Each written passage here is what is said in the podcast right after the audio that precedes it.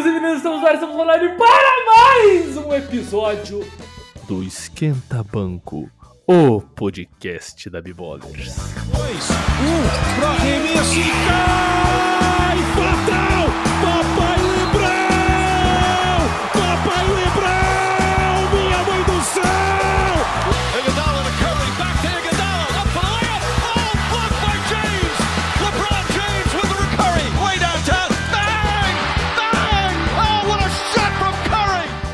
Como já é de costume, como já é de praxe, hoje eu tenho comigo o Davi Alves, né?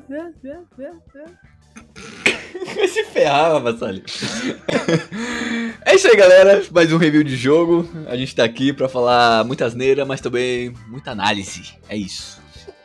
Aqui tem análise, entendeu? E este sou eu, Marcelo, sou o host, apresentador, seu mediador, seu aviso esportivo. Ah, mas eu costume.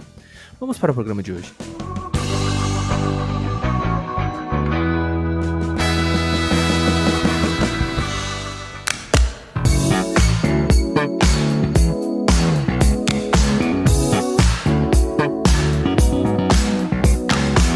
Davizão, é o seguinte, sabe quem orou em línguas ontem? Jalen Brown. Tá maluco, porra. Tá maluco. Possuído, possuído, pô. Que isso, pelo ritmo ragatanga, inclusive, cara. O. Pra mim, se os Celtics vencerem, o MVP das finais é Jalen Brown e não Jason Tatum. Eu falei, tá bom? Eu falei. Eu tinha que falar, eu falei. Peraí, peraí, peraí. Vai ser. Se o Boston Celtics vencer, o MVP vai ser o Jalen Brown e não o Tatum. O Jalen Brown não o Tatum. Assina embaixo. É isso. Que isso, tá, tá todo mundo louco. Tá todo mundo louco. O Rodrigão, mais uma vez, não tá participando desse programa, como vocês podem ver.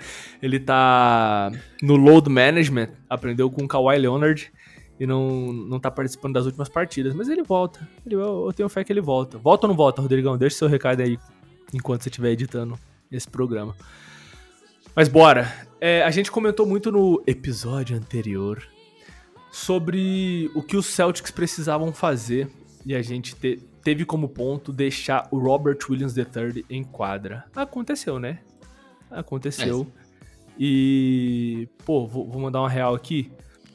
Foi a performance mais Ben Wallace que eu já assisti desde o próprio Ben Wallace. Ótima referência, cara. Se- a- aquele toco que ele deu no Curry, se aquilo não te lembrou Ben Wallace, cara, tá com um repertório fraquíssimo. Você, meu querido ouvinte, minha querida ouvinte, se bem que vocês podiam nem ser nascidos ainda, né, É. nessa época. O que eu falo, né? Mas, enfim, os caras estão entregando a idade, porra. Davizão, é, seu- o seu parecer inicial sobre a partida de ontem. É, eu acho que você fez muito bem em aceitar o Robert Williams, cara, porque não só a gente falou que ele precisava de mais minutos, mas também a gente pontuou é, no que, que o Boston Celtics estava pecando e, e no que, que o Golden State Warriors estava se aproveitando da defesa ali do, do Boston Celtics. E, cara, foi, foi inimaginável. A gente. Acho que foi a melhor atuação na final que eu já vi de um cara que fez menos de 10 pontos. Sabe? Sim. É, dá pra colocar nesse sentido, porque o, o impacto, o impacto que ele teve positivo foi o impacto negativo que o Draymond Green teve, por exemplo. É, que a gente Hum, sabe que boa. É conhecido pela, pela força defensiva. São dois jogadores parecidos defensivamente, mas claro que o Robert Williams tendo ali uma presença de garrafão maior. Só que eles têm ali como principal qualidade a defesa. E a gente viu dois extremos completamente diferentes. O, o Doca sabendo é, utilizar muito bem Robert Williams é, em tudo aquilo que era apresentado. Foi a partida onde ele teve mais minutos, foram 26 minutos em- jogo. Ainda acho pouco. É, para mim, ele tem que ter pelo menos 30 minutos por partida para Boston realmente ter o domínio do jogo, ter o domínio ali do interior. Já- eles já tiveram o domínio interior, né? Mesmo assim. Então. E do outro lado, a gente teve ali. é, o Kerr não sabendo muito como desenhar a defesa ne- nesse.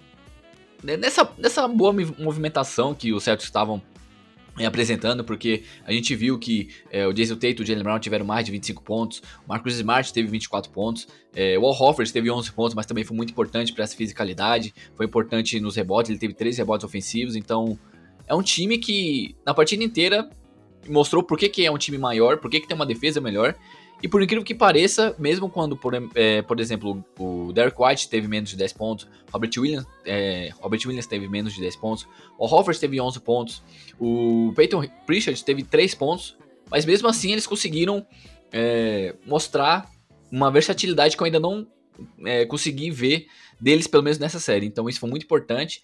E no próximo jogo o Steve Kerr vai ter que fazer muito ajuste, porque o Boston Celtics chegou. E a torcida teve impacto nisso, tá? Só queria falar. É, vamos chegar nesse ponto. Coisa boa. Mano, é, o Peyton Pritchard foi o último nome que você citou aí, de jogadores, né? Ele chegou em casa ontem e tirou do bolso um iPhone 13, a chave do carro e Jordan Poole. Nossa. Moleque, simples. Jordan Poole foi eliminado. Eliminado da existência por Peyton Pritchard. Peyton Pritchard. Sempre que vocês pensarem em chamar o Jordan Poole de novo Curry, vocês se lembrem desse fato, tá bom? Não tô menosprezando o Peyton Pritchard. Estou menosprezando o Jordan Poole. Mas é o seguinte, mano. O. Você falou sobre o Draymond Green, a gente vai comentar sobre ele daqui a pouco também, mas eu quero ressaltar a atuação também do Robert Williams III. Ressaltar principalmente o fato de que no, no último quarto. qual, qual adjetivo eu posso usar pro último quarto do Celtics? Perfeito, talvez? No, no último quarto excelente do Boston Celtics, o Robert Williams III teve três roubos de bola. Mano, dois roubos de bola em jogadas de corta-luz, interceptando passes, e um roubo de bola quando os Warriors estavam tentando puxar um contra-ataque, ele tava na cabeça do garrafão e cortou o passe no meio da quadra, tá ligado? Um cara de 2 metros e 6, mano, correndo tudo isso. É uma loucura. Ele terminou a partida com quatro tocos, três roubos e 10 rebotes. Se isso não é uma performance defensiva da, da- daquelas de encher os olhos do amante do basquete dos anos 90, começo dos anos 2000, eu não sei o que é. É, eu- o Robert Williams III já é o queridinho da galera do que curte o basquete old school, tá ligado?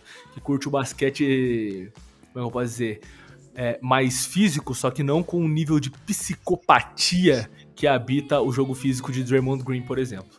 Nossa, é, são Hoje coisas eu- completamente nossa, diferentes, hoje eu tô cara. hoje eu tô muito puto com o Draymond Green, só porque não, não tem, não tem condições, minha gente. Não tem condições. Mas bora lá. Mano, é, último quarto do, da, de partida e o Boston Celtics segura Golden State Warriors pra 11 pontos. 11. Como, Davi? Como? É, primeiro, acho que o ponto mais importante mesmo é o Robert Williams. A gente vai tocar muito nele, porque mesmo o Jalen Brown fazendo 27 pontos, o Jason Tatum também jogando muito bem, é, foi o ponto mais importante da partida, a posição que o Robert Williams ficou no último período, porque dos 26 minutos que ele jogou, 9 foram no último, no último quarto. E a gente tinha reclamado por que que ele não jogou né, muito no último quarto, na última partida. Uhum. Então, obrigado, Doc, por você estar escutando. De verdade. É, espero que você continue seguindo as nossas dicas, porque é, esse foi o- a principal mudança que ele fez e foi a mudança de mais impacto que aconteceu. Então, Uhum. o que, que a gente viu ali é, no último período? A gente viu o Stephen Curry tendo mais dificuldade para criar seu próprio arremesso. A gente viu o Clay Thompson tentando três arremessos e não acertando nenhum. E a gente viu ali que o jogador que mais pontuou é, do, é, do Golden State Warriors ali no último período foi o Andrew Wiggins, que tentou três arremessos e acertou dois. Então, Uhum.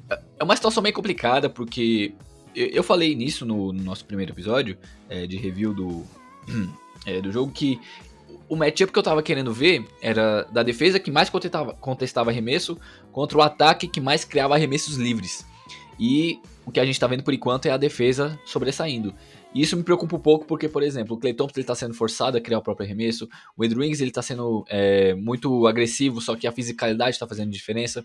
O Stephen Curry ele tá jogando muito bem, só que a gente tá vendo um declínio dele no último quarto, seja por é, por algum aspecto físico, seja por aquela lesão que ele teve ali no fim da partida, que se Deus quiser não vai ser nada. É, ou seja, pelo Jordan Poole não conseguindo simplesmente ser efetivo, ele não conseguindo achar um arremesso confortável para ele.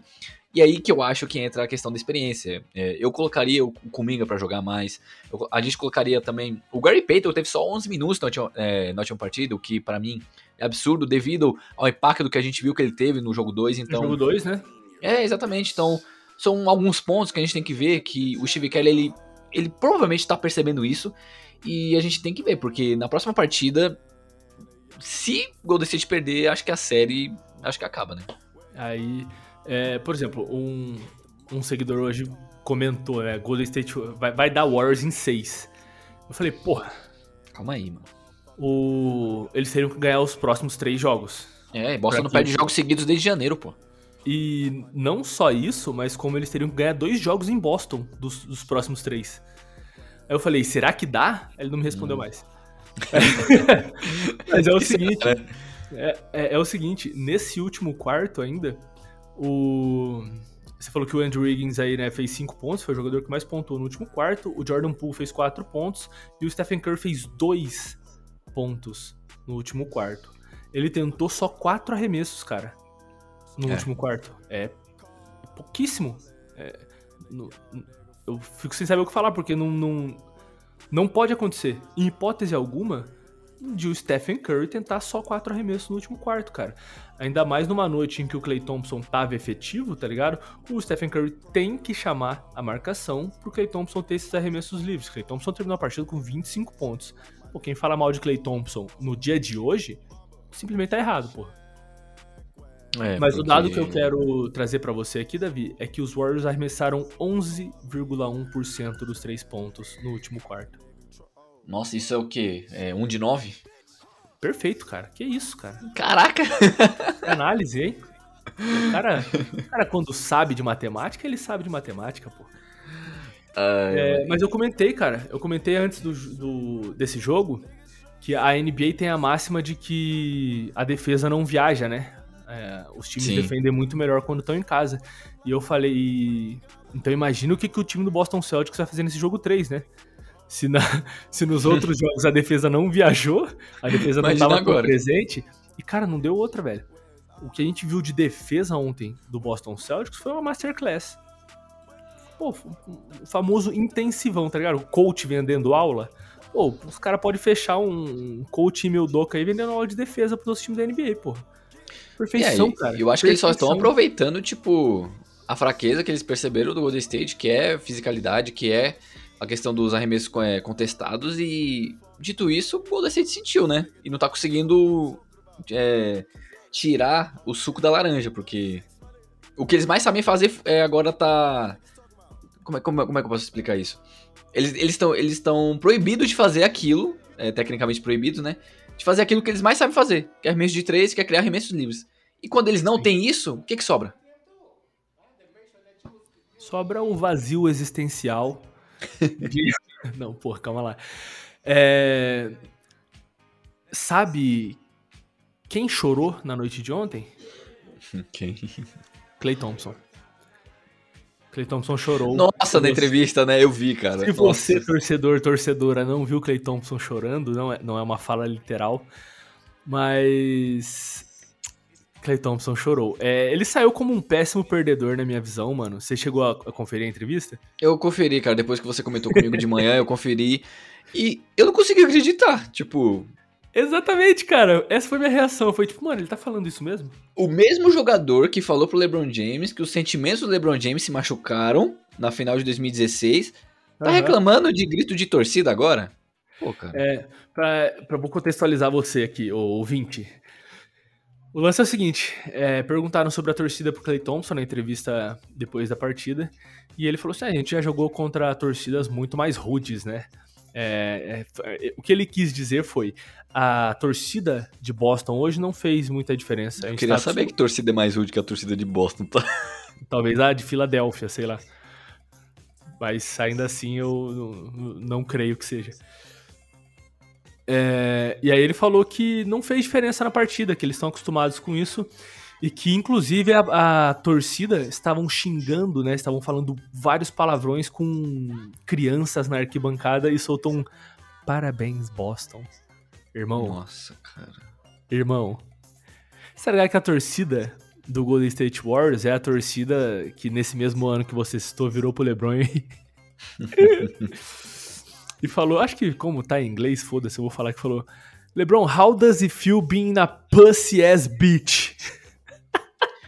Pois é, né? Pois é. Essa tor E eu essa acho é que tinha criança no ginásio. Eu acho, só talvez, acho. talvez, talvez a torcida do Golden State Warriors seja um pouco jovem. É... Essa mesma torcida, então, pô, Clay Thompson chorou. E chorou, nossa, muito mal perdedor, cara. Muito, muito, muito mal perdedor. E eu quero fazer o gancho aqui, ô Davi, sabe quem mais é mal perdedor? Quem? German Green. Ixi, agora o pau vai quebrar. Eu quero o seu parecer sobre a partida de German Green no dia de ontem. É, foi a pior partida de um futuro Hall da Fama que eu já vi na história das finais. Eu vou E trazer olha- pra você Que, Só- que- Pode falar, pode falar. só a statline, eu vou trazer pra você. Nossa, cara. Dois pontos, quatro rebotes, três assistências em 35 minutos. Ah, e seis faltas, tá? É o quádruplo single.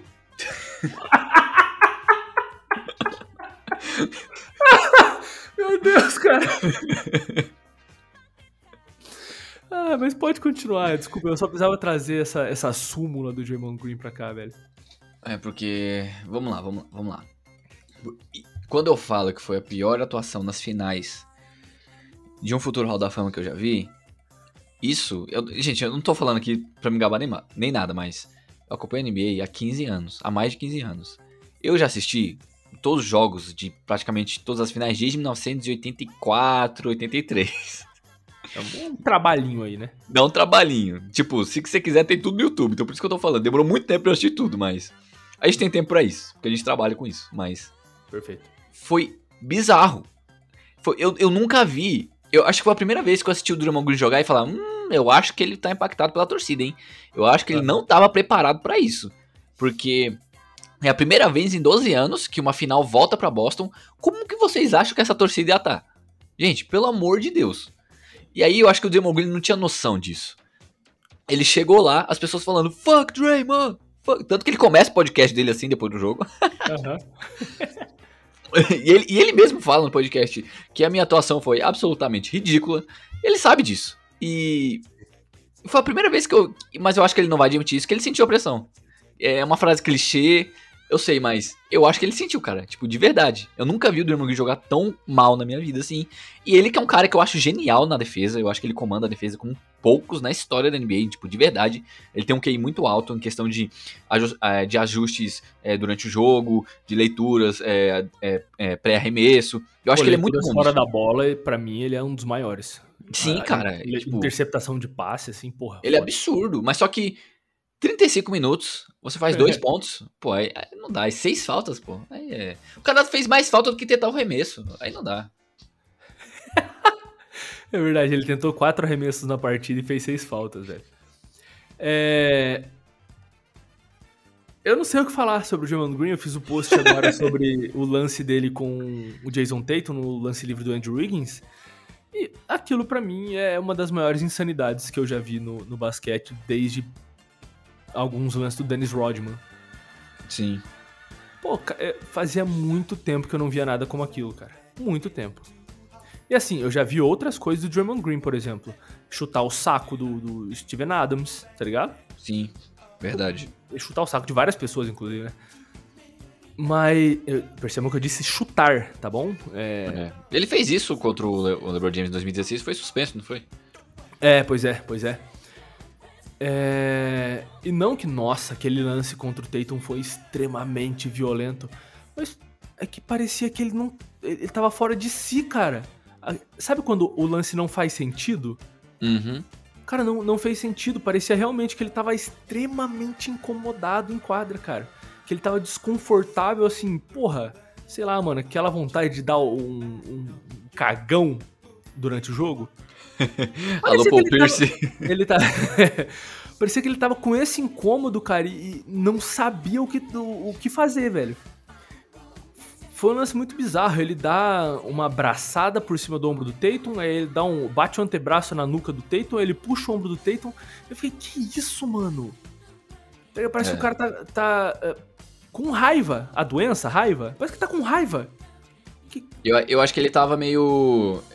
Não é- Não é desconfortável a palavra, mas ele meio que não sabia muito o que fazer. Tipo, com esse sentimento de, de- É, de- tipo, eu nunca senti isso. Eu nunca senti medo de uma torcida, talvez. Não sei. É. Eu, eu acho que ele tava com esse, com esse pouco de medo da torcida mesmo. Ele sentiu e sentiu bastante. No começo do jogo. Como chama o outro Williams do Celtics? Grant Williams. Ah, um Grant Williams. O Grant Williams também foi pra cima dele ali, eles trocaram as palavras e Draymond Green, mano, não entra nessa, o braço do Grant Williams é gigante, velho. Se tomar um socão dele, é um atraso sem fim, moleque. Só, só falando pra você. Mas ele jogou como um lunático, cara. Ele jogou como um lunático, ele não agregou em nada pro time do Golden State Warriors, deixou o time na mão fazendo seis faltas no último quarto. Uma partida pífia, velho. Uma partida de um, de, de um jogador que, pô, não parece que é um cara que já é multicampeão, tá ligado? Eu tenho alguns problemas em questão do, do Green é, jogando em transição quando o Golden State Warriors depende muito disso. Quando o Golden State Warriors não tá dependendo muito do jogo de transição, ele consegue fazer um bom trabalho. Só que quando o time percebe que a maneira mais eficaz da partida é pontuando em transição, porque eles não estão conseguindo fazer. É, não estão conseguindo ser produtivos de, de, nenhuma outra forma. E o Draymond Green, que comanda é, esse contra-ataque, cara, é 70% de chance que vai ser um turnover. É, eu, eu acho o Draymond Green um baita criador de jogadas, é, mas só que em transição eu acho que ele não funciona. Eu prefiro muito mais que o Stephen Curry ele carrega, ele dite, dite o ritmo é, do contra-ataque. Da transição. Isso, e que até jogadores como o Andrew Wiggins, como o Clay Thompson, que se movimenta bastante também fora da bola. Mas a gente viu ali, cara, que defensivamente ele até fez um bom trabalho ali no começo da partida, mas a partir do momento que ele viu que as opções ofensivas estavam bem limitadas para Golden State e eles estavam bebendo muito ali do jogo de transição, porque dentro do garrafão eles não estavam conseguindo fazer nada, foi 52 pontos no garrafão a 26 para o Boston Celtics, foi muita diferença. Pois é, eu ia tocar nessa estatística também e daqui a pouco eu vou trazer mais um dado sobre ela, mas prossiga. Então, e aí o Draymond Green tentou comandar o ataque, só que não deu muito certo. Ele teve três assistências na partida. E a gente sabe que assistência é uma coisa que ele costuma ter pelo menos seis ou sete por partida. Uhum. Então, a defesa não só anulou a questão de pontuação deles, a defesa não só anulou é, a, a presença deles no garrafão, mas como eles anularam, a, anularam a, a criação de jogadas deles em qualquer sentido. Então, parabéns pro Doca. Cara, eu, eu, eu não tenho muito o que falar, porque é um técnico. É, novo, o primeiro ano dele na liga, ele tá conseguindo, eu não sei como é que fala é, em português, mas ao coach, que é quando você é, é, dá um nó na, tático na cabeça de um cara que é três vezes campeão como técnico. Então, parabéns para ele, porque foi uma aula defensiva. Sim, ele está coachando melhor do que o Steve Kerr. Vou usar esse termo agora. Maravilha. Coachando, perfeito. É, o Draymond Green tem média de 6,1 assistências nesses playoffs, cara. Olha aí, ele deu três assistências, cara. Metade. É metade. Cara, rendeu metade, porra. Absurdo. E. E assim, mano, ver o Golden State Warriors dependendo desse jogo de, de transição para pontuar e ter o Gary Payton segundo com 11 minutos em quadra só não faz sentido. Manja? Sim. Manjo. Porque se você tem um jogo de transição, porra, tudo que você quer é Stephen Curry e Gary, Pay e Gary Payton, Gary Payton, meu Deus, juntos na quadra. Talvez até o Jordan Poole na transição age melhor que o Draymond Green aí. Sim. É, não foi Acho que foi, foi o, o, o coachar mesmo, foi o nó tático do Emil Doca pra cima do Steve Kerr, uma coisa que a gente não pensou que veria, e esse nó tático só foi possível porque o jogo de meia quadra do Golden State Warriors foi completamente anulado durante três quartos inteiros pelo, pela defesa do, do Boston Celtics. É, é, não tenho, não tenho o que fazer, não tenho o que dizer, tá ligado? Eu comentei antes dessa série que eu queria muito entender como é que a defesa do dos Warriors iam, iam tentar parar Jalen Brown e Jason Tatum. E no jogo 2 eles conseguiram, né? Mas jogo 1 um e jogo 3, infelizmente, não, não tem resposta para os moleques. Principalmente porque os coadjuvantes, né, chegaram e somaram muito. Beleza, sobre pontos dentro do garrafão, mais uma vez digo que, pô, se a gente errou um palpite aqui, Davi, eu desconheço esse momento, tá ligado? Também, é, também. Simplesmente sabemos muito de basquete. É, sabemos muito mais que o seu podcast favorito. É isso que eu quero dizer para você, meu ouvinte, meu ouvinte. o cara mala, tá ligado? É, mas eu fiz um post antes da série sobre como o jogo de garrafão poderia influenciar né, em quem ia ser o campeão da NBA. E, poxa, eu gosto. E é lindo eu... saber disso em uma época que o jogo de perímetro tá inflado, né? Exatamente. Coisa boa demais, velho. É, fiz essa análise lá, né, de, porra, duas torres de 2 metros e 6 dentro do garrafão. E contra o Kevin Looney também, 2 e 6, mas Draymond Green de 1,98, tá ligado? Pô, ele tem a altura Pô. do Michael Jordan e é ela pivô, pô. Ela pivô, pô. O cara joga muito maior, né, do que ele realmente é. Mas 52 pontos pro Celtics contra 26 do Golden State Warriors, o dobro, né? Dentro do garrafão. E nessa série até aqui, quem fez mais pontos dentro do garrafão ganhou a partida. Pode tratar como coincidência, ou você pode simplesmente olhar pra mim e falar: caralho, o cara é um gênio. Tá ligado? Porra, E é isso que eu insu- sou, e é isso que eu sou. Hoje eu tô insuportável. Desculpa, galera, foi mal. Peço desculpas de fato. Acertar um palpite é amacia o nosso ego, querendo ou não. Pô, que isso, cara? O que eu errei de palpite antes da final foi sacanagem, pô. Eu preciso viver esse momento, tá ligado? eu preciso muito viver esse momento. Mas, cara, o jogo foi muito parelho. Muito parelho mesmo, mano. 48% de aproveitamento do Celtics, 46% dos Warriors, dos arremessos de quadra. 37%, 1,1 do Celtics, 37,5 dos Warriors dos três pontos. Lances livres, né, 70 pro Celtics, 86 pros Warriors, até melhores, né? Mas o que os Celtics pegaram de rebote a mais que o, que o Golden State, 47 rebotes totais contra 31. 15 rebotes ofensivos contra 6. É, O jogo todo Uau. foi resumido ao garrafão, mano. Não é bizarro isso? Isso, é- isso é, É. maluquice, cara. Porque a defesa de perímetro do Celtics é quem tá fazendo um trabalho absurdo, tá ligado? Mas quando essa defesa, por algum motivo, né, falha, os caras têm Robert Williams lá dentro pra mandar essa bola na segunda linha da arquibancada, tá ligado? É, e vale Cara- ressaltar que, tipo, se o James Wiseman tivesse saudável, a gente poderia ter um matchup mais disputado, né? Mas se seguir nessa linha de quem fez mais pontos dentro do garrafão vencer, fica bem difícil pro, pro Golden State é, vencer essa série, porque a gente sabe que as armas pra isso o, o Boston Celtics tem bem mais. Sim, mano. E fica uma situação complicada pros Warriors, porque você tem um jogo no qual o Stephen Curry fez 31 pontos, o Clay Thompson fez 25 e o Andrew Wiggins fez 18 e o time perdeu. Sim.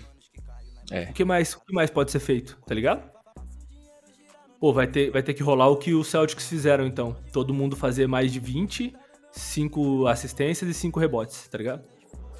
Inclusive, Cara, e- né, o, o Jason Tatum, Marcus Smart e Jalen Brown, os primeiro, o primeiro trio a anotar 25 e 5, né?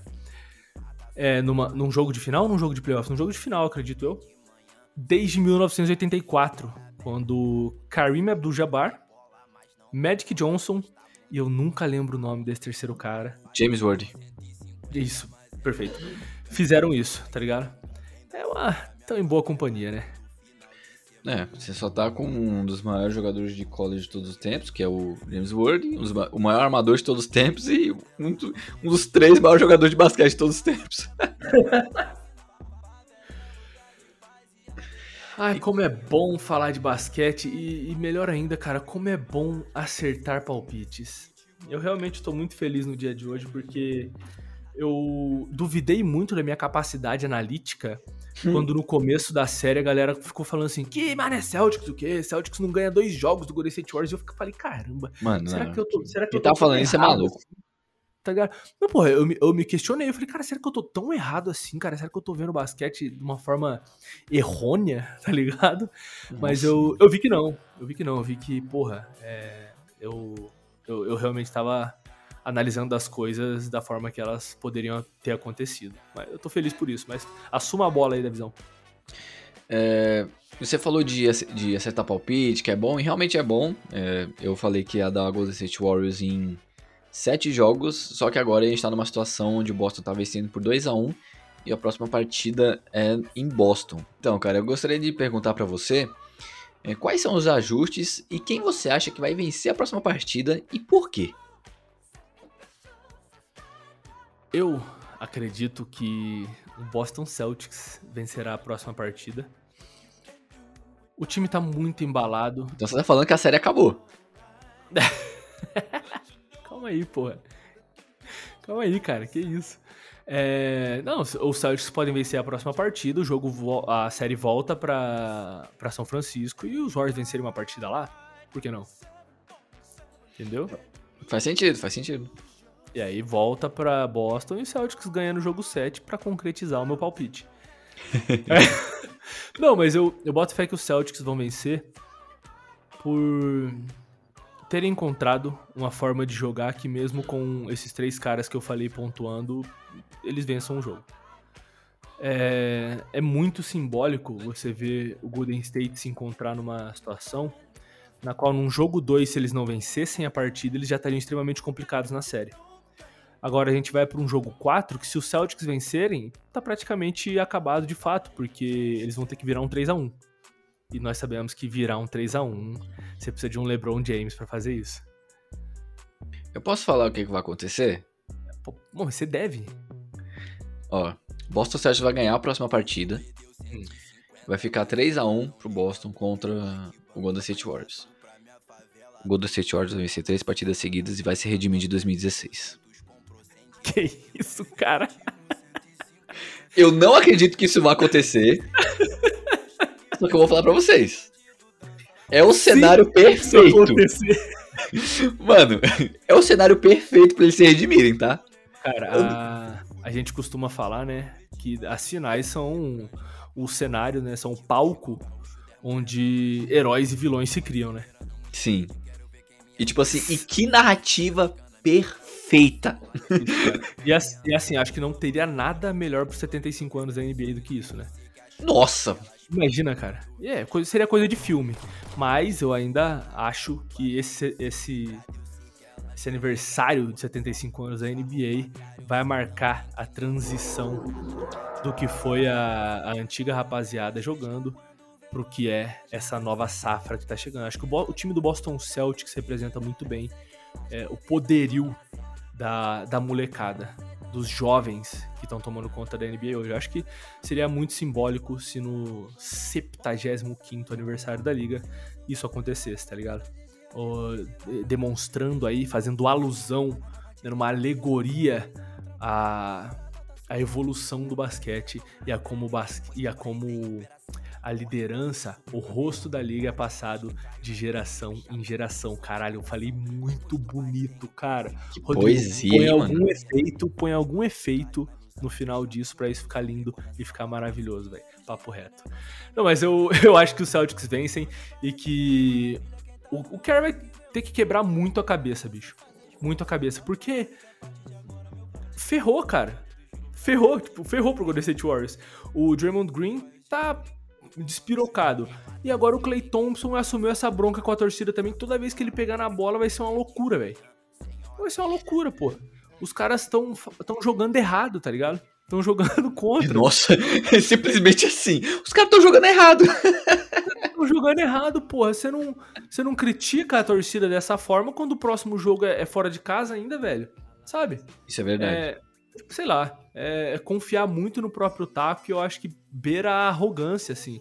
Os caras são realmente, velho, uma dinastia, mas estão atrás, cara, no placar e o próximo jogo é na casa dos caras ainda. Tem que É. ser inteligente, tá ligado? Enfim, Pra, vo- é, pra você perceber, tipo, o nível de confiança que eu ainda tenho neles, que eu ainda tenho no Kerr, que eu ainda tenho no Stephen Curry, eu acho que eles vão ganhar a próxima partida, mas, por exemplo, pra mim, pra eles ganharem, o Stephen Curry tem que, ser, tem que ir pra mais de 40 pontos. Hum. O, a- o nível de turnovers tem que diminuir bastante. Eu tô foram falando 16, né, mano? Exatamente. Eu tô falando, tipo assim, máximo estourando 10. Porque uma, uma partida desse nível é questão de erro zero, sabe? O Draymond Green, ele tem que calar a boca, ficar quieto e, cara, jogar a partida de uma forma fria. Esse, esse é o problema do Golden State Warriors, porque se a gente for olhar quem tem mais garra, quem tem mais gana, tá sendo o Boston Celtics. Eles têm que jogar o jogo de uma forma fria, tem que executar o que o Steve Kerr desenhou pra eles, e é isso. O Stephen Curry Cara, se o Stephen Curry explodir, o que, que vai acontecer? A defesa vai dobrar nele. E o que, que isso vai acontecer? Vai deixar jogadores mais livres. Jogadores, entre aspas, Clay Thompson, que tá arremessando em arremessos livres muito melhor do que quando tem que fazer algum drible. Aham. É só. É, é incrível como tudo volta pro Stephen Curry. Se o Stephen Curry estourar, isso vai gerar mais oportunidade pra todo mundo. E é isso que eu tô falando. Criar arremessos pro Stephen Curry vai ajudar o coletivo. Então, é isso, cara. Tudo vai voltar pra ele no, no começo. Se é, Golden State vencer essa partida, eu acho que vai ser porque o Stephen Curry vai pra mais de 40 pontos, pelo menos pra mim. É, eu ia te perguntar justamente isso, né? Se você acredita na vitória do- dos Warriors, o que é que tem que ser feito para que eles vençam? Porque eu, eu realmente não, não consigo enxergar, taticamente falando, algo que possa ser feito que vá barrar esse time do Celtics. É, talvez é, alguma defesa zona, tá ligado? É, permitindo que os caras chutem mesmo de fora e contar com um pouco de sorte, cara. Contar que a bola dos três não é o jogo do Celtics, o jogo favorito do Celtics, e eles podem estar numa má noite. Eu duvido muito que isso vá acontecer, tá ligado? Eu quero que eles forcem o Jason Tate e o Jalen Brown a atacarem a cesta. E, a- e tentarem anular os jogadores de rotação, Marcus Smart, Al Horford. Se eles centralizarem muito a produção em Jalen Brown e Jason Tate, igual fizeram no jogo 2, eu acho que o Golden State tem uma chance, mas se eles não conseguirem fazer isso, se os arremessos do Derrick White, Al Horford, Marcus Smart estiverem caindo, a série acaba em 6 no máximo. Caramba, que loucura. É, e assim, tem- eu, eu vejo muitos torcedores do, do Golden State Warriors, né? Que é uma torcida bem grande no mundo inteiro, principalmente porque é um, do- um dos times que dominou a liga nos últimos 10 anos. É, a galera falando, tipo, porra, Clay Thompson tá uma merda, tem que trocar o cara. Não vai acontecer. Draymond Green tá uma merda, tem que trocar o cara, não vai acontecer. Cara, não vai acontecer. Você não troca quem quem construiu uma dinastia pra você e quem levou esse time que não tinha nada a, a perder pra uma final de novo, tá ligado? Não vai acontecer. Se, Sim. se você acha que na próxima temporada eles vão usar o Clay Thompson como moeda de troca, porra, inocência num nível que eu, eu- eu desconheço. Muito inocente. Não vai acontecer e seria, pra mim, na minha visão, seria antiético que acontecesse, tá ligado? É, Ainda mais então se perder. Exatamente. Porra, então se acalmem, respirem fundo e entendam que esse time chegou numa final de novo depois de dois anos sem pegar playoff. É muito bizarro. Pô, é loucura, cara. É loucura.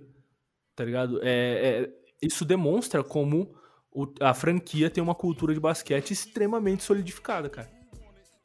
Sim. E aí já tem no- novos nomes chegando pra, pra aparentemente assumir o lugar desses jogadores, né? É, o Golden State tenham Warriors ele é tipo um novo Santo Antonio Spurs, né? É, com o filhinho do, do Popovich ainda, que é o Steve Kerr. É. Cara, falamos, hein? Falamos, falamos bastante e falamos bem. Previsões para o jogo 4, Davi. Você. Vamos lá. Tá, é, é porque assim, a gente já falou quem a gente acha que vai ganhar e por que a gente acha que vai ganhar. Mas então eu quero dar uma uma afunilada nas previsões pra ver se a gente tá bom, se a gente tá bom mesmo. Quantos pontos Golden State Warriors e Boston Celtics farão? Nossa. A gente vai, vamos colocar margem de erro 5 pra mais ou pra menos pra ver como é que tá esse nível. Tá bom. Vamos lá. Eu acho que vai ser 112 Hum. a 104 pra Golden State. Pro Golden State Warriors. Isso. Tá. Eu acho que essa partida vai terminar 121 Ok. a 106. Eu acho que vai ser uma um Blowout? um blowout, um último quarto muito forte pro time do Boston Celtics de novo. Interessante. 121 a 106. Tá bom. Lembrando Agora, peraí, peraí, aí- peraí. Pontos de Jason Tatum e Jalen Brown. Ô caralho, que isso, bicho? Tornando o bagulho interessantíssimo, tá ligado? Bom, é, eu acho que o Jason Tatum virá para 25 pontos e o Jalen Brown vai fazer 31. Finals MVP, hein? Finals MVP, porra, é meu Finals MVP. E, e vai, você, manda. Pontos de Stephen Curry e Clay Thompson. Stephen Curry vai para 42 pontos Cacetada, bicho! e Clay Thompson vai para 28. Que isso, velho? Que. Você tá dizendo que eles vão somar para 69 pontos. Exatamente. Porque eu acho que só assim eles vão vencer. Então, como que eu acredito que eles vão vencer? Eles têm que fazer isso. Perfeito. Porra, perfeito, mano. É, nos escutem, então, e estejam aqui no próximo programa pra ver se. Pra gente, pra gente falar se a gente acertou ou se a gente errou.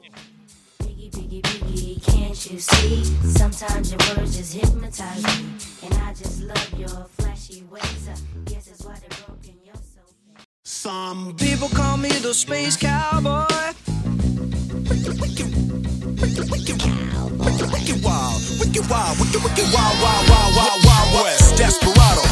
Eu acho que era isso, né? Este, novamente, fui eu, Massali, seu host, seu apresentador, o seu mediador desse choque de cultura esportiva de baixo custo.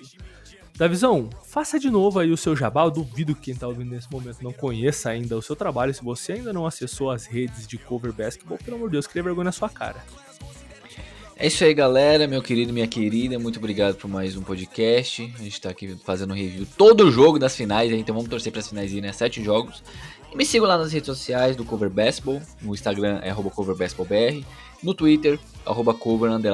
Lá eu mando análise, faço minhas ponderações, acompanho o jogo é, gravando stories com vocês. Então, mano, é isso, tamo junto e bora ver como é que o Golden State Warriors vai vencer esse título aí. Porque eu apostei nele, eles têm que ganhar. Acabou o programa. Até domingo? Segunda? Não lembro. Enfim, até o próximo programa. Tchau! Que isso, cara? cara, cara uivou, cara. Rodrigo, por favor, deixa esse uivo do Davi no final, velho. Não, qual é? When I bounce into the disco, disco.